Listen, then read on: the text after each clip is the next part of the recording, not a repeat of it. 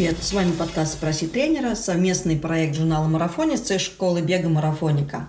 Я Екатерина Преображенская, создатель и главный тренер беговой школы «Марафоника». Я веду этот подкаст и отвечаю на ваши вопросы, связанные с бегом и спортом на выносливость.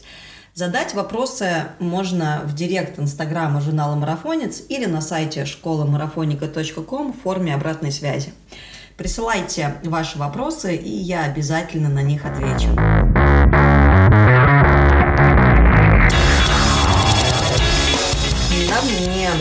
Пришел э, достаточно интересный вопрос. Э, наверное, это проблема, с которой сталкиваются очень многие бегуны, но далеко не все готовы о ней говорить. Э, проблема немножечко щепетильная, а именно, э, что делать и как быть, когда во время бега возникают проблемы с туалетом и как этого избежать. Ну, мне кажется, в этой ситуации бывали многие бегуны. Неприятно, когда это случается на тренировке, и приходится останавливаться или искать кусты, э, или же заканчивать тренировку и э, быстрее бежать домой. А, но еще более неприятно, когда эта ситуация происходит на забеге, когда ты э, бежишь на личный рекорд, например, ну или просто хочешь показать какое-то хорошее время и необходимо остановиться в туалет. Ну, впрочем, неспроста на забегах в кабинке туалета Э, ставится по-хорошему достаточно часто. В этом смысле в трейл-раннинге немножечко легче. А, ну что ж, поговорим сегодня об этом. А, во-первых, давайте разберемся, какие причины у этого явления. В общем-то, ничего удивительного, а, наверное, нету. Прежде всего, как бы первое, что приходит на ум, это а, тот факт, то, что за счет того, то, что мы двигаемся, а, за счет а, того, то, что происходит определенная тряска, естественно, предстатика кишечника начинает работать активнее, и из-за этого можно захотеть в туалет. Это вполне логично. Помимо этого, есть еще причина. Например, одна из основных причин является выделение адреналина. Особенно, когда мы бежим быстро, адреналин выделяется. А, в общем-то, здесь можно провести аналогию с ситуацией, когда то же самое происходит от страха. Да? То есть выделяется адреналин, и кишечник начинает работать быстрее, сокращаться быстрее, и жидкость не успевает всасываться, а, и из-за этого позывы, по сути, усиливаются и становятся в какой-то момент критическими. То есть вот, вот это тоже очень типичная ситуация для бега, ну, не только для бега, для разных видов спорта.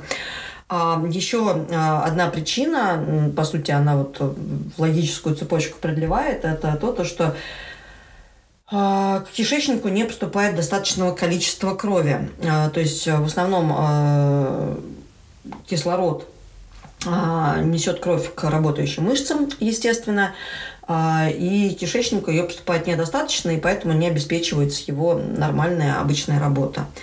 А, Еще есть э, момент, э, который э, может, скажем так, тоже негативно влиять на, ну даже, скажем так, не на возникновение этой ситуации, да, а как бы в процессе ситуации быть таким негативным фактором, это слабость мышц тазового дна.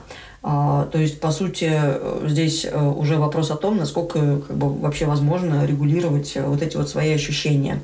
А, ну и, наконец, вполне такая очевидная причина – это, конечно, то, что часто мы на тренировках, а еще чаще на забегах потребляем а, пищу нетипичную, то есть это гели, это какой-то э, энергетический мармелад, это а, изотоники, это напитки всякие спортивные. Конечно же, они могут раздражать э, и желудок, и кишечник, и тоже способствовать возникновению этой неприятной проблемы. Что делать и вообще как этого избежать? Ну, наверное, самый такой э, разумный совет, э, правда, на э, на него, скажем так, чтобы к нему прибегнуть, нужно достаточно много времени, это вести дневник питания и тренировок. Часто кажется то, что мы можем все запомнить, а, когда и что происходит, но на самом деле, когда мы что-то записываем, а, мы можем потом а, проследить какие-то объективные корреляции, а не то, что нам кажется. Потому что часто мы по своим воспоминаниям как бы делаем выводы совершенно ложные. Поэтому, если вы часто сталкиваетесь, ну или вообще в принципе сталкиваетесь с такой проблемой, там чаще, чем один раз в год, есть смысл вести дневник питания, дневник тренировок. То есть записывать, что вы ели, например, там накануне тренировки или в день тренировки, и э, как прошла сама тренировка, и какая это была тренировка. Тогда вы сможете выстроить корреляции. Ага, там, например, это происходит только на быстрых тренировках, или только на тренировках в определенное время дня, или только после определенного там напитка или еды, или времени, а, как бы за которым вы последний раз поели. А, это очень, наверное, самый удобный, точнее, самый эффективный инструмент. Не знаю, как насчет удобный, потому что здесь нужна дисциплина. А второй момент – это техника бега, как ни странно. А дело в том, что если вы бежите с сильной вертикальной осцилляцией, и, кстати, этот параметр можно посмотреть в том же Гармине, да, в анализе тренировок, а, то тогда получается то, что сотрясение, скажем так, желудка происходит, ну не желудка, кишечника, да, происходит в большей степени. Поэтому, естественно, может быть и как бы больше вероятность того, то, что эта неприятная ситуация возникнет. А чтобы этого избежать, э, есть смысл поработать над техникой бега. Очень хороший э, инструмент, очень хороший способ. Это, например, налить э, в пластиковый стаканчик воды, например, наполовину его наполнить и э, пробовать бежать с ним. Соответственно, чем меньше вы будете подпрыгивать, тем меньше будет вода разливаться. В идеале, чтобы она вообще не разливалась у вас. Далее, какие еще есть э, способы борьбы э, с туалетной проблемой?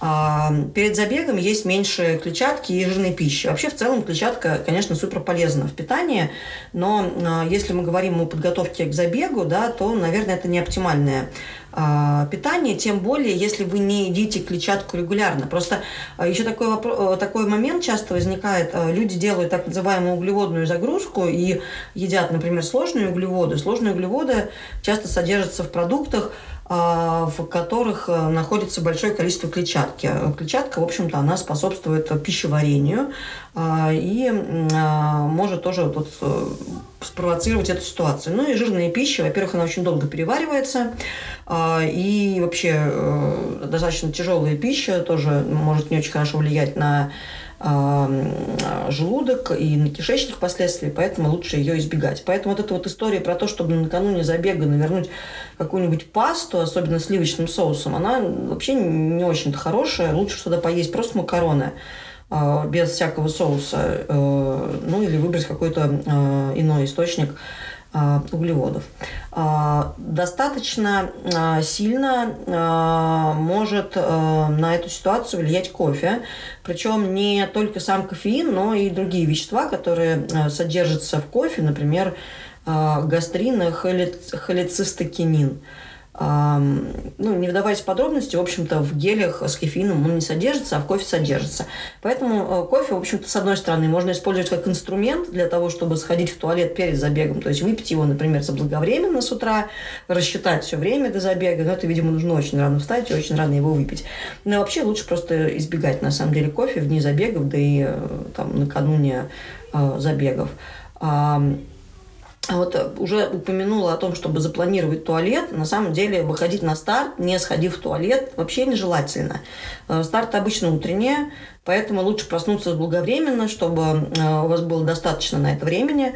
А, и здесь еще один такой лайфхак. Если, в принципе, себя приучить там, просыпаться в одно и то же время, идти в туалет в одно и то же время и потом, например, выходить на тренировку, то вы сможете впоследствии эту проблему решить. А, потому что ну, забеги обычно там происходят с утра. То есть, если вы так подстроите свой обычный распорядок дня а, примерно с таким прицелом, чтобы вот это все с утра случалось, да, и к забегу вы уже готовы с пустым кишечником, то это, ну, по сути, идеальный вариант, тогда это не будет добавлять никакого стресса. А, кстати, к слову о стрессе. В общем-то, нервы и те самые переживания, которые вы испытываете перед забегом, они тоже могут способствовать а, возникновению этой ситуации. Вернемся опять к адреналину, да, к тому, что мы говорили раньше. Поэтому надо подышать, успокоиться и стараться не волноваться. Ну, понимая то, что это практически невозможно. Поэтому давайте э, пользоваться всеми остальными инструментами, особенно активно. А, ну, что еще? А, вообще лучше дольше переваривать, пережевывать пищу, потому что пищеварение начинается, как известно, у нас еще пока пища находится во рту. И есть заранее перед стартом, причем сильно заранее перед стартом и сильно заранее э, перед тренировкой. А, ну и, конечно, еще один, э, скажем так, метод – это противодиарийные препараты. А, Причем лучше потренироваться их принимать именно а, на тренировках, начать там с четверти дозы, перед длительными тренировками, посмотреть, как организм реагирует, есть ли какой-то эффект. Ну и, соответственно, при, применить э, то же самое перед стартом, но важно, что не надо как бы экспериментировать перед стартом с этими препаратами. То есть, если вы не потренировались на тренировках, получилась тавтология. Но, в общем-то, если вы не протестировали э, эти таблетки э, перед тренировками, не надо пробовать э, это на старте. Вообще ничего нового на старте пробовать не нужно. А, ну что ж, надеюсь, то, что э, эти советы а, вам а, помогут, и эту неприятную проблему вы решите, а лучше, чтобы вообще ее не возникало. И услышимся с вами снова. Всего хорошего.